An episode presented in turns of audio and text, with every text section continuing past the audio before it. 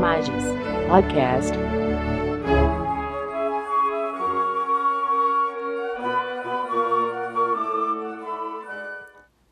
Estimada audiência, em nome da Escola de Magistratura do TRF4, lhes dou as boas-vindas. Sou o desembargador Márcio Rocha e, com satisfação, temos hoje o podcast conduzido pelo juiz federal Dr. Jairo Scheffer, que conversará com a juíza federal Cláudia Dadico. A escola tem muita satisfação com o episódio de hoje, pois retrata um pouco do cenário de estudos da doutora Cláudia Dadico a respeito dos crimes de ódio.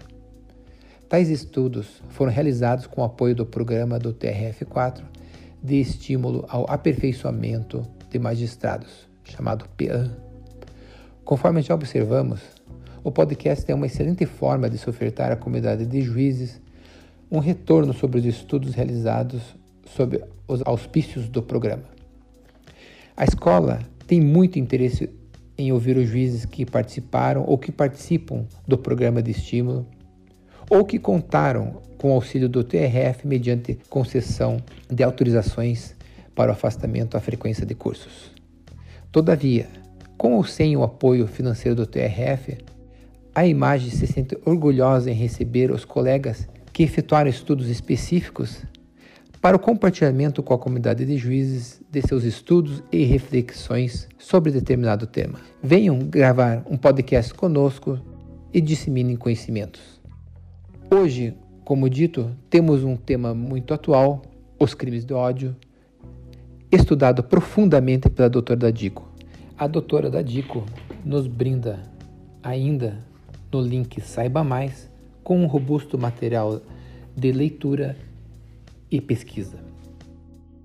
Hoje teremos a grande satisfação de conversarmos com a doutora juíza federal Cláudia Dadico, atualmente judicando na sétima vara federal da subseção judiciária de Florianópolis.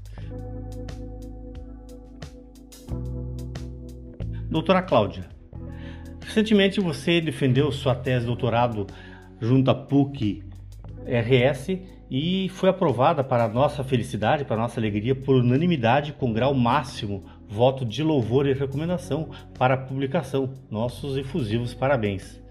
Você poderia dizer, eh, por gentileza, de forma um tanto quanto sintética, qual o objeto da sua tese? Pois não, Jairo. Bom, antes de iniciar a falar sobre a tese, eu gostaria de, num primeiro momento, registrar aqui o meu agradecimento ao Tribunal Regional Federal da Quarta Região, pois esse resultado jamais seria alcançado sem o apoio decisivo do tribunal no âmbito do Programa de Estímulo e Aperfeiçoamento à Magistratura ao qual eu rendo todas as minhas homenagens e meus agradecimentos, que estão inclusive registrados no corpo da tese. Bem, o tema escolhido foram os crimes de ódio. Ao iniciar a pesquisa e propriamente o que seriam os crimes de ódio, as definições, os conceitos que rondam esse tema, me deparei com um problema chave. O que seria efetivamente esse ódio ao qual se reportam os crimes e os discursos de ódio. Que, em que consistiria efetivamente esse fenômeno e como ele se diferenciaria de uh, fenômenos muito próximos, como, por exemplo, a discriminação, os atos de discriminação, ou mesmo outras espécies de crime, como, por exemplo, os crimes contra a humanidade. Então, a partir dessa inquietação, definir exatamente a que se reporta, em que consiste efetivamente esse fenômeno ódio que desafia o direito sob a forma de crimes de ódio ou de discurso de ódio, é que a pesquisa se direcionou. Então, fazendo esse levantamento, esse primeiro levantamento, verificamos que essas abordagens tradicionais vão buscar esse conceito do ódio em geral em outros campos de saber, como, por exemplo, a psicologia, a psicanálise, a psicologia das massas, a filosofia, mesmo a antropologia, mas sempre buscando a sua explicação dentro de fenômenos psíquicos ou de fenômenos que se passam dentro da subjetividade de um indivíduo, ou da relação do indivíduo com outros indivíduos, ou do indivíduo com grupos, sempre tendo como referencial processos individuais. É, a partir desse, dessas abordagens, se verificou que existe uma insuficiência, essas abordagens não são efetivamente operativas para dar uma explicação mais uh, satisfatória ou mais operacional para o direito, uma vez que elas explicam, são muito válidas dentro dos seus campos de saber, mas para o direito revelam uma certa insuficiência. Portanto, se buscou uh, ao aprofundar essa pesquisa e as leituras, se buscou dar um passo atrás e tentar examinar o ódio a partir de uma abordagem um pouco mais ampla, um pouco mais aberta. E aí então se recorreu ao, ao referencial da filosofia política. Então ali buscamos efetivamente com esse referencial um apoio em leituras de textos de Michel Foucault, de Giorgio Agamben, de Achille Mbembe e outros autores, Hannah Arendt, enfim, uh, buscar conceituar efetivamente esse fenômeno ódio. E a partir de então, a partir do, do emprego do método genealógico, retroagir as suas origens. E então se encontrou o ódio como um elemento constitutivo do próprio Estado moderno, que se revela nas suas próprias dinâmicas de poder, que se encontra então entranhado nas próprias dinâmicas de poder do Estado moderno.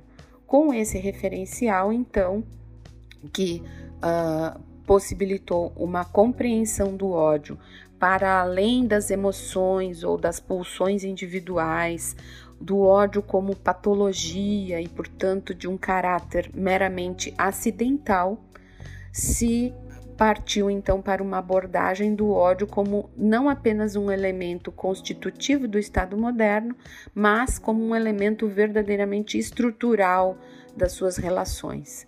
Então, a partir disso, se conseguiu uh, uma compreensão um pouco mais adequada do que seria então esse ódio que desafia o direito, seja sob a forma de crimes, seja sob a forma de discursos de ódio, e a partir daí não só contribuir para o aperfeiçoamento da legislação, mas, sobretudo, da interpretação das normas sobre esses uh, fenômenos, os crimes e os discursos de ódio.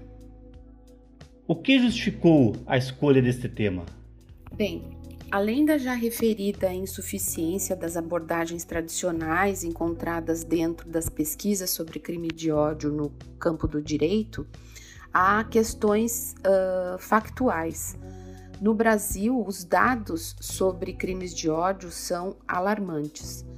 É, entre, por exemplo, vítimas dos grupos LGBT, uh, vários relatórios de organizações não governamentais, como por exemplo do Grupo Gay da Bahia, contabilizou 445 homicídios no ano de 2017, o que equivale a uma morte violenta a cada 20 horas de integrantes desses grupos.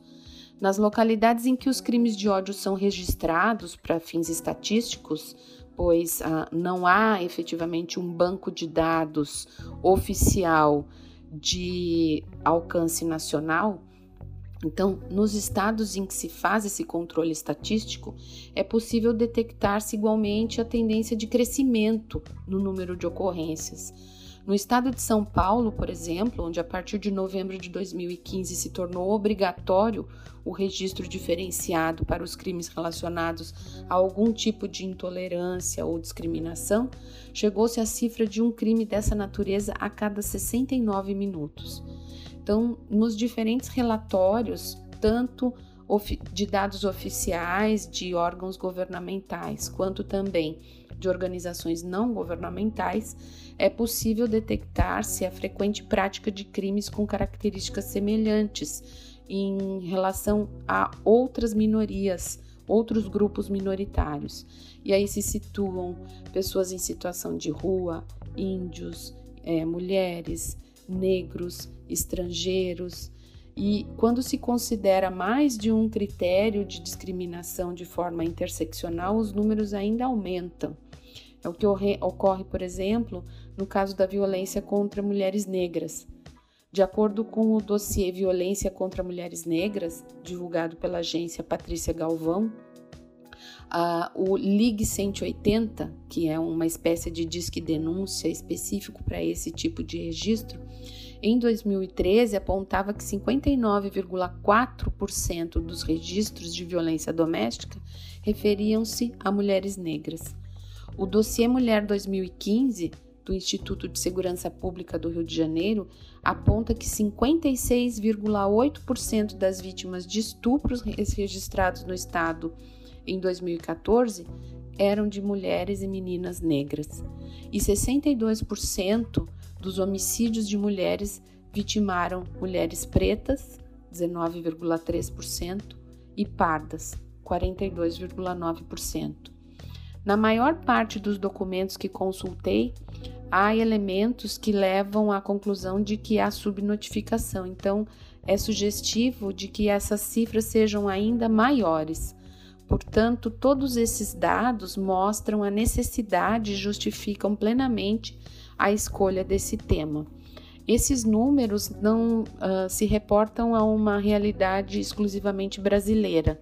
Né? Há também o crescimento de manifestações de ódio também em outros países. A pesquisa reporta né, dados, por exemplo, da Alemanha, da Inglaterra, dos Estados Unidos, e também a, a, a questão do ódio também catalisado pelo emprego da internet e das redes sociais, o que demonstra que também o ódio, além do seu crescimento ou de termos a possibilidade de ter mais contato com essas realidades pelo fato de termos mais acesso à informação e mais notícias, uh, também estamos nos deparando com novas manifestações de crimes de ódio que são possibilitadas, engendradas e moldadas por essas novas realidades, a internet e as redes sociais, o que leva alguns autores a cunhar a expressão cyber ódio. Então, tudo isso justifica a escolha do tema. Como se estrutura a tese? Em quais partes ela se divide? Pois não, Jairo. Ela se divide em três partes, basicamente, três partes fundamentais. Na primeira parte, vai ser feito então essa busca pelo conceito do ódio e a qualificação deste fenômeno ódio a partir de um referencial extrapenal buscado na filosofia política. Então, o ódio como um elemento constitutivo das relações de poder no Estado moderno e a partir dessa tomada de consciência, então, o que isso repercute para o direito.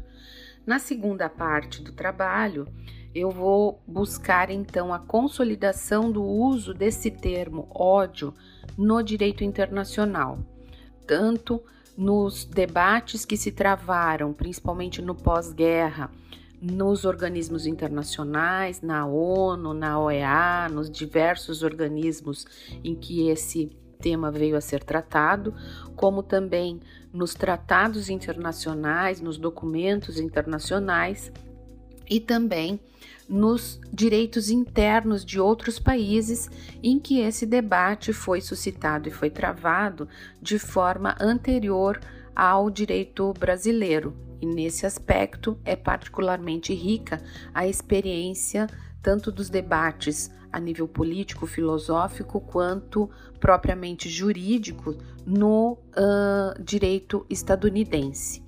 Então, ali nessa segunda parte, eu vou colher elementos no direito internacional e no direito interno de outros países, notadamente no direito dos Estados Unidos.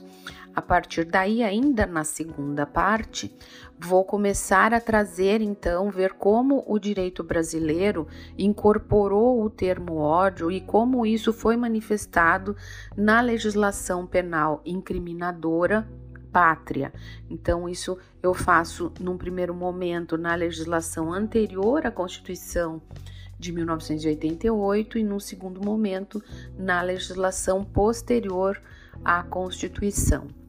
Na terceira parte do trabalho, aí sim, uma contribuição verdadeiramente que busca ser verdadeiramente original, é a, a, se apropriar então de todos esses elementos que foram tratados na primeira e na segunda parte e verificar como isso repercute não só em termos de sugestões para o aprimoramento da legislação penal, mas principalmente como uh, sugestões na hermenêutica e na interpretação, na aplicação das normas do direito penal incriminador no que diz respeito aos crimes de ódio e também na interpretação que se faz das diversas modalidades de discurso de ódio.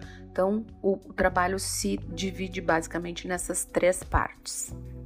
Então você parte da premissa de que o ódio é um elemento constitutivo do Estado moderno? Como você chega a essa conclusão?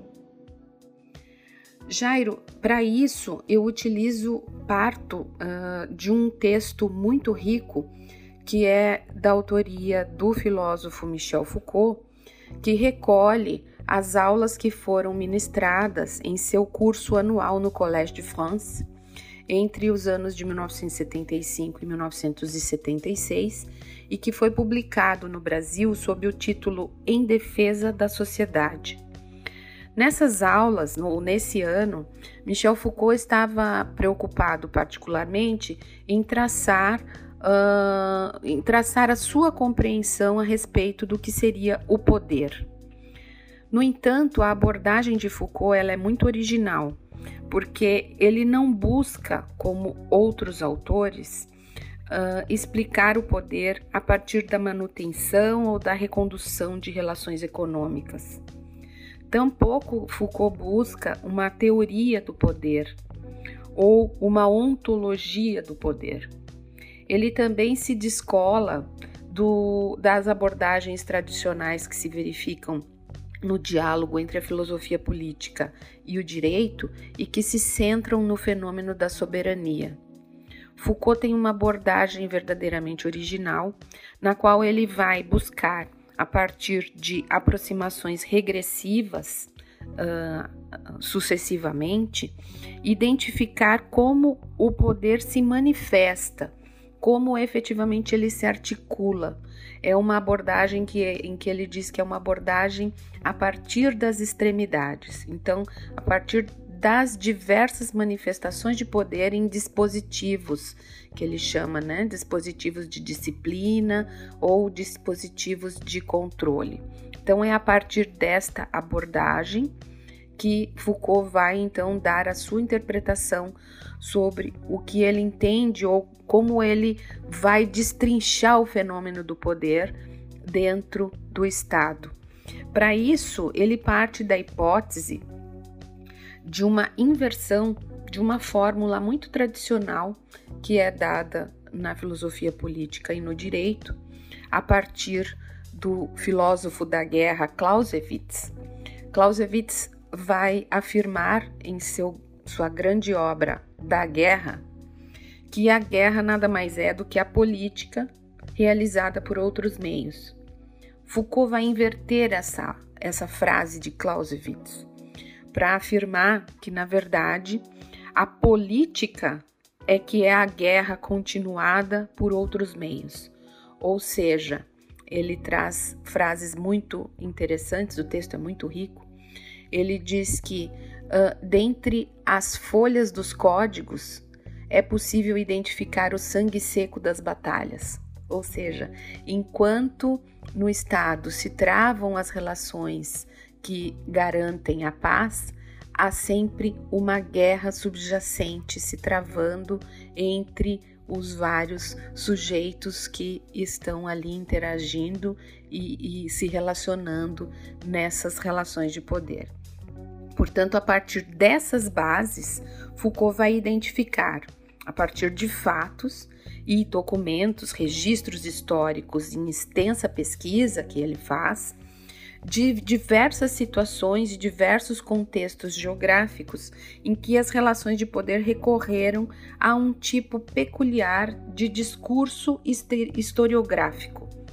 É um discurso que ele denomina como o discurso de luta das raças ou de guerra das raças. No sentido empregado por Foucault nesse texto, é importante destacar que quando ele fala em guerra, né, na guerra das raças, ele está falando de uma narrativa de força que o ódio corporifica e põe em ação a partir do antagonismo e da inimizade. Quando Foucault fala em raças, na verdade, ele está utilizando o conceito raça de uma forma um pouco diferente daquele conceito que é inaugurado já na modernidade, daquele conceito que é inaugurado no colonialismo, a partir das, das uh, diversas explorações coloniais, em que a raça vai identificar aquele que é o diferente, aquele que é o outro em relação ao colonizador europeu. Ele vai utilizar o termo raça aqui, na verdade, como uma vontade de se contrapor ao outro, de excluí-lo, de segregá-lo, de discriminá-lo ou até em situações extremas de destruí-lo, não só por motivações de sentimentos ou ressentimentos individuais ou coletivos, mas de afetos contaminados daquela inimizade germinal na própria constituição do Estado. Então, é com base nesse referencial teórico dado por Foucault que eu vou desenvolver nessa primeira parte do trabalho essa ideia de que o Estado, o, o, o, ódio que se encontra como elemento constitutivo do próprio Estado moderno, vai continuar como um fluxo contínuo nas suas diversas manifestações de poder, mesmo atualmente. E esse fenômeno estaria ainda presente nas relações de poder na atualidade, no mundo globalizado como hoje conhecemos? É, sim, Jairo. Para responder essa pergunta, eu vou tentar ser sintética porque o tema é bastante complexo, mas é muito importante nos fixarmos nos conceitos que Foucault utiliza na última aula desse curso, né, sintetizado ali no volume Em Defesa da Sociedade. Nesta última aula, Foucault vai analisar o ódio na projeção ou utilizado ali pelo Estado nazista. Para isso, ele vai se utilizar de um termo que ele construiu em trabalhos anteriores, que é o termo biopolítica. O que seria a biopolítica em brevíssimas palavras? A biopolítica é um cálculo político instituído né, a partir do paradigma aí da soberania, ao qual ele vai recorrer nessa parte do livro, em que o soberano vai fazer decisões a, a, sobre determinados aspectos da vida das populações. Então, aspectos relacionados, por exemplo, às enfermidades, as questões de trabalho, as questões de salubridade no trabalho, as questões de direitos reprodutivos, enfim, decisões vinculadas à vida das populações. Então, ali a, a biopolítica seria esse conceito. Ao trazer esse conceito para o âmbito aqui do tema tratado no Em Defesa da Sociedade, Foucault vai então cunhar um outro termo. Ao analisar então as dinâmicas de poder que se estabeleceram no Estado nazista, ele vai então concluir que as decisões travadas ali nesse contexto do nazismo foram decisões não sobre o, a vida das populações propriamente dita, mas com o objetivo de né, pretensamente aprimorar uma raça, decidir quais os contingentes deveriam permanecer vivos, fazer viver, e quais os, os contingentes populacionais que deveriam então morrer, fazer morrer. Então, ali no bojo do Estado nazista, a biopolítica se converteu naquilo que Foucault chama então de tanatopolítica, né? o termo grego tanato, morte.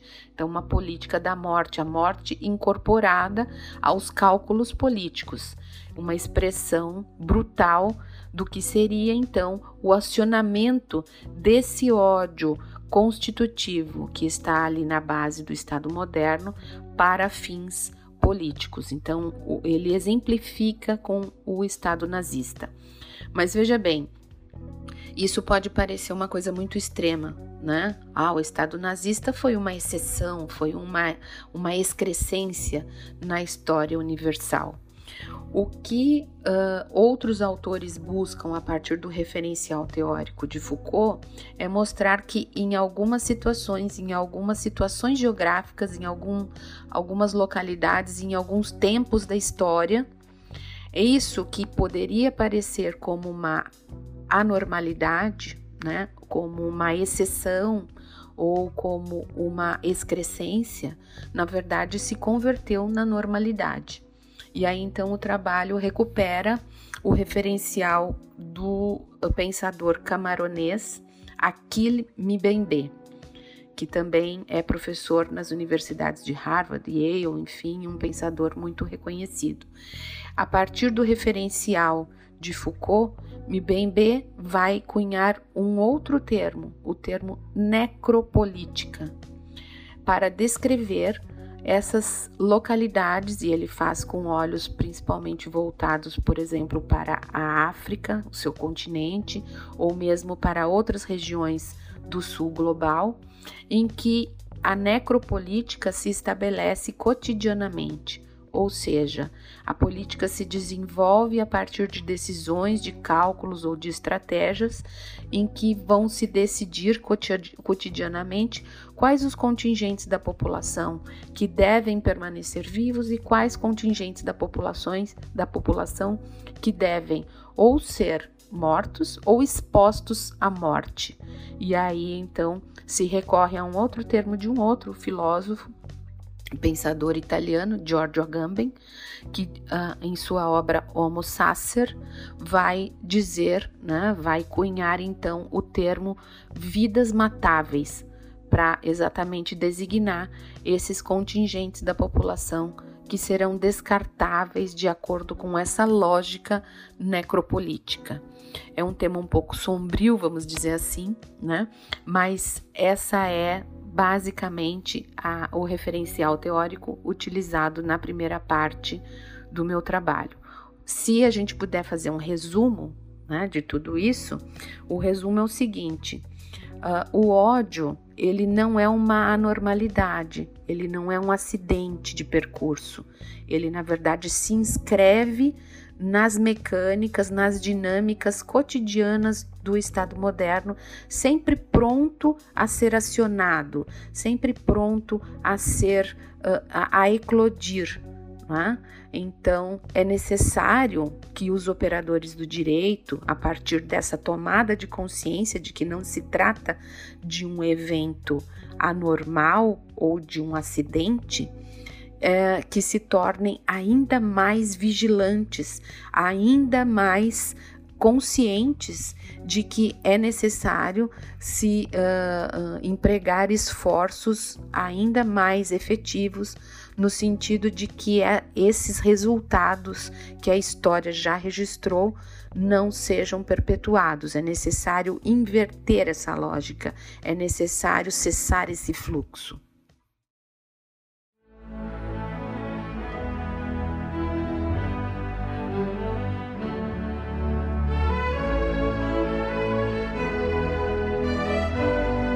Imagens. Podcast.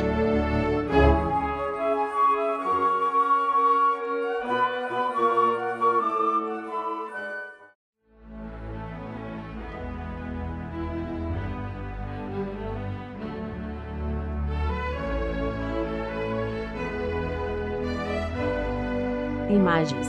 Podcast.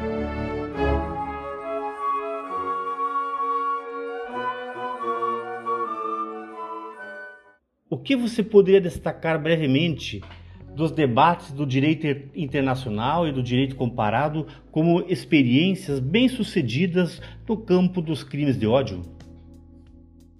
Bem, Jairo, no direito internacional é particularmente importante destacar que o ódio, o termo ódio, vai ser incorporado à agenda de proteção dos direitos humanos, especificamente no período pós-guerra. Né? O ódio, como manifestação, por exemplo, de antissemitismo ou mesmo de racismo no contexto, por exemplo, do apartheid, vai passar a ser uma preocupação dos organismos internacionais, notadamente da Organização das Nações Unidas, desde o seu nascimento, desde a sua instalação.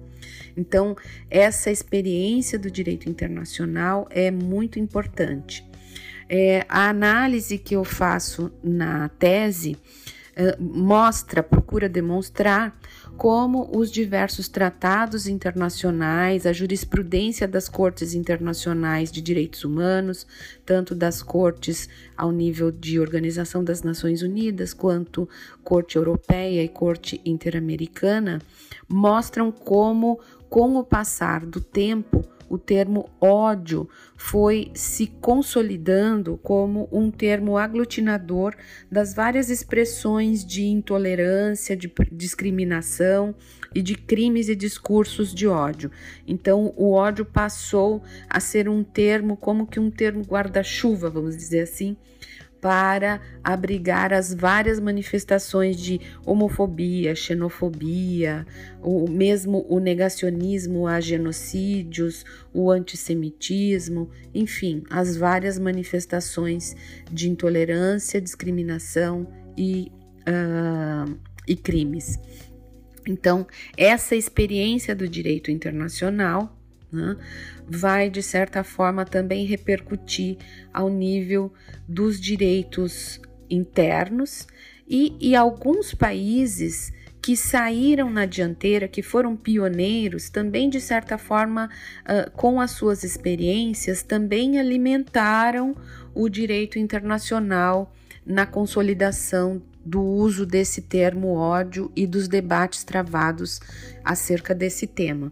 Então, nesse sentido, eu destaco na tese, em especial, a experiência do direito estadunidense, que já ali em meados da década de 60, nos debates que se seguiram ao movimento dos civil rights, se detectou que havia várias situações em que havia uma insuficiência das normas no sentido de se penalizar com especial ou com uma gravidade proporcional à gravidade dos crimes que eram praticados uh, com motivação ou praticados com critério de seleção das vítimas permeado por critérios discriminatórios. Então, ali no direito estadunidense, já a partir ali de meados da década de 80, na, no, no, no Congresso, se debateu com bastante riqueza a, a, necessidade da adoção de um conceito de crimes de ódio. Então, ali se passou a debater sobre um conceito de hate crimes. A partir deste conceito de hate crimes, como crimes praticados por motivação discriminatória em relação a grupos minoritários, o debate foi frutificando, se consolidando na comunidade jurídica, a ponto de, em 1989, se editar uma primeira lei, o Hate Crimes Act. Nessa primeira lei federal, uh, se determinou uma coleta de dados estatísticos de dimensão nacional que pudesse então dimensionar adequadamente as manifestações típicas desse tipo de crime, desta criminalidade específica, como forma de subsidiar as autoridades no sentido do desenvolvimento de outras normas ou de outras políticas públicas para o enfrentamento do problema. Uh, no âmbito dos estados, né, nas leis estaduais nos Estados Unidos, é preciso mencionar que a imensa maioria dos estados, já ali entre uh, final da década de 80 e início da década de 2000, editaram todas as suas leis sobre hate crimes uh, no sentido de penalizar de maneira mais grave os crimes praticados uh, por motivação discriminatória ou que tivessem como critério de seleção das vítimas a integrantes de determinadas minorias. Então, no âmbito dos estados, quase todos né, editaram as suas leis sobre hate crimes. E, finalmente, né, durante o governo Obama, também se editou uma lei eh, federal no sentido de atuar subsidiariamente quando se verifica a ineficiência ou alguma dificuldade por parte das autoridades estaduais na investigação e na persecução penal desses crimes, habilitando então as autoridades federais a atuarem ou a atuarem de forma coordenada com as autoridades estaduais. Dessa experiência estadunidense, é importante destacar que nessas legislações, tanto estaduais quanto nas legislações federais, se discutiu muito sobre qual, sobre dois modelos de legislação, basicamente. Um primeiro modelo seria um modelo baseado na motivação discriminatória.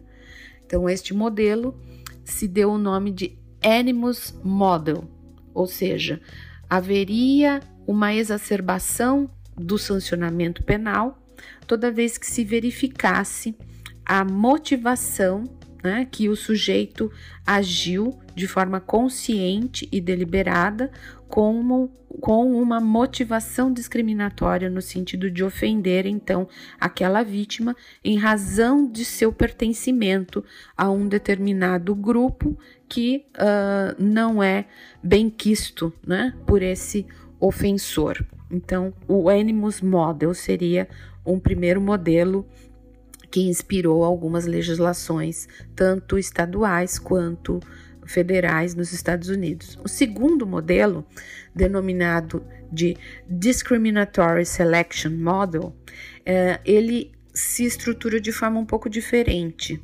Ele não se estrutura sobre a motivação, mas ele se estrutura sobre o dado objetivo do critério de seleção da vítima, ou seja, toda vez que a vítima daquele determinado crime né, uh, for selecionada em razão de seu pertencimento a um determinado grupo minoritário, aí se justificaria a exacerbação da pena. Né?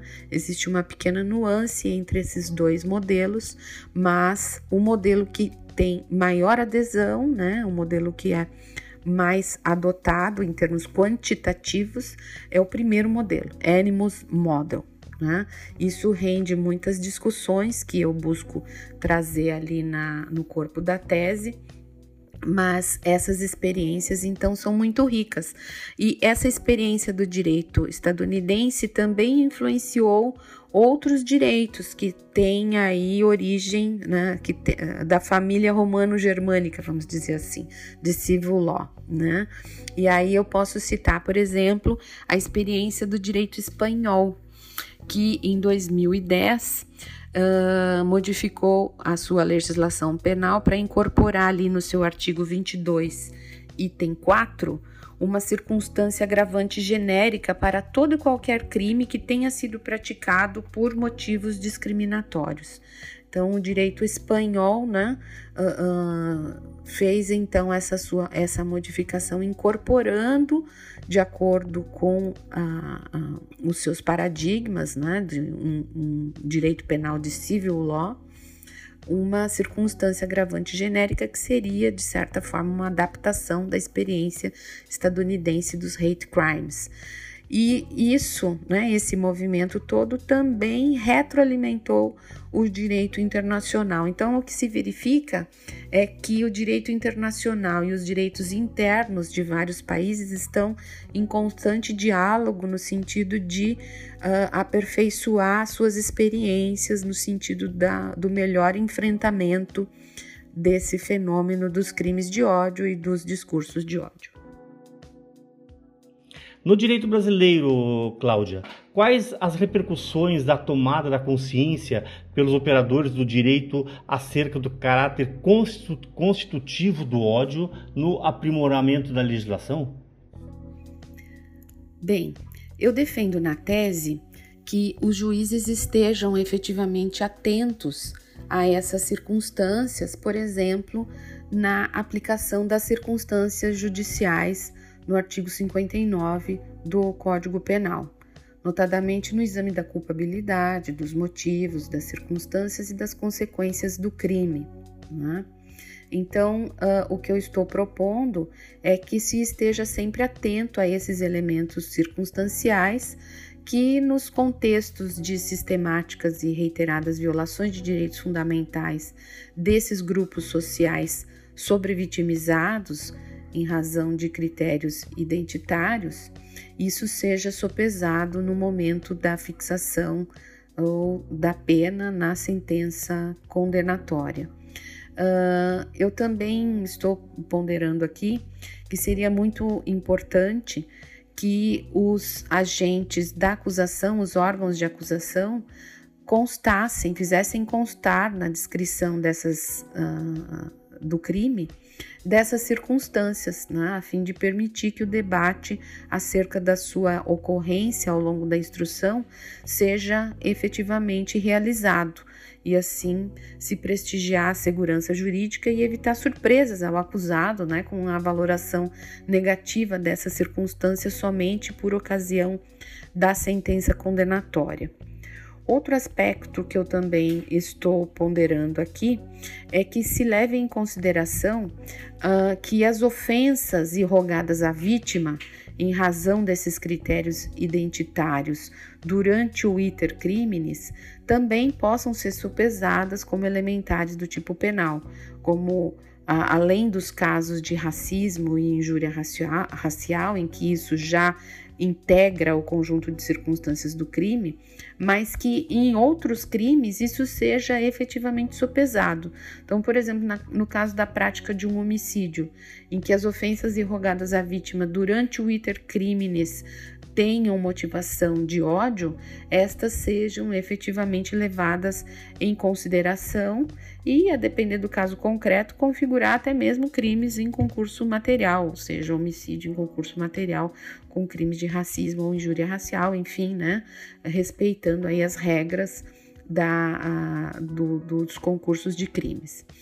De igual forma, em harmonia com a perspectiva que considera o caráter constitutivo do ódio, uh, eu estou propondo aqui a inaplicabilidade para esse tipo de crime de institutos despenalizadores, tais como a suspensão condicional do processo.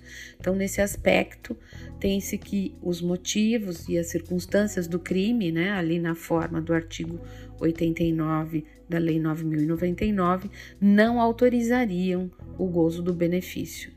Então, isso seriam aí alguns critérios que eu estou propondo no sentido da, do aprimoramento da aplicação da lei penal no que tange aos crimes de ódio. Por fim, doutora Cláudia, quais são as repercussões dessa conscientização do caráter constitutivo do ódio no Estado moderno na aplicação das normas sobre o discurso de ódio? Bem, Uh, a tese então propõe um conceito de discurso de ódio bastante abrangente. Então, discurso de ódio, segundo uh, os estudos empreendidos aqui na tese, a revisão bibliográfica que se fez e essa concepção do caráter constitutivo do ódio, é, pode ser definido como toda forma agressiva de comunicação em que expressões verbais, escritas ou faladas ou não verbais dramáticas, simbólicas, monumentos, estátuas, mausoléus, arquiteturas públicas, placas, cartazes, cerimônias, enfim, são utilizadas como armas direcionadas a difamar, emboscar, aterrorizar, ferir, humilhar, degradar, incitar, insultar, intimidar ou assediar grupos minoritários e seus integrantes com base em critérios de pertencimento real ou suposto a esses grupos definidos por características identitárias que estão ali elencadas. Então, a partir desta definição, a tese propõe que os efeitos dessas práticas de discurso de ódio deterioram o ambiente de uma convivência cidadã em sociedades democráticas e criam um mundo visível em que a vida desses grupos minoritários se torna mais difícil. Sem deixar de reconhecer a fundamental relevância da liberdade de expressão nas sociedades democráticas, essa perspectiva proposta que parte do caráter constitutivo do ódio nos Estados modernos, não é compatível com abordagens muito tradicionais que colocam o direito fundamental à liberdade de expressão em posição preferencial, aquelas posições herdadas do direito estadunidense que colocam a liberdade de expressão como preferred position, no cotejo com outros direitos fundamentais. Essas abordagens, quando confrontadas com as normas que protegem as vítimas do discurso de ódio, na determinação do conteúdo dos direitos fundamentais, revelam, na verdade, que encampam a perspectiva do ofensor. E, nessa medida, se aproximam de perspectivas antidiferenciadoras do direito da antidiscriminação além de desprezar os impactos danosos do discurso de ódio na dignidade pessoal dos atingidos e no próprio meio ambiente, por assim dizer, de uma sociedade democrática bem ordenada, para usar aqui o conceito de John Rawls e de Jeremy Waldron. Waldron. Também há que se levar em consideração uma certa tendência de economização de alguns direitos, e aí cito exemplificativamente o próprio direito à liberdade de expressão. Isso se verifica, por exemplo, na jurisprudência norte-americana em casos recentes que cito aqui no trabalho, em que o direito de liberdade de expressão tem ultrapassado o significado tradicional, né, já uh, consolidado nas cortes estadunidenses, para invadir outros domínios com o escopo, na verdade, de aumentar espaços de desregulamentação. Essa tendência, cujos impactos negativos no campo do enfrentamento do discurso de ódio são evidentes e merece toda atenção por parte dos operadores de, do, do direito aqui no Brasil. Então, essas são, em grandes linhas, as uh, proposições que coloco aqui na tese. Existem outros assuntos que também são tratados, como proposições de melhoria do próprio sistema de justiça, mas devido ao tempo já utilizado, é, isso pode ficar para um próximo podcast, para o qual eu desde logo já me coloco à disposição. Agradeço a Imagens pela iniciativa e pela oportunidade.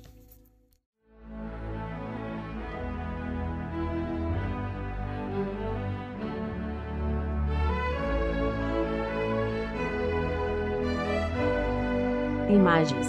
Podcast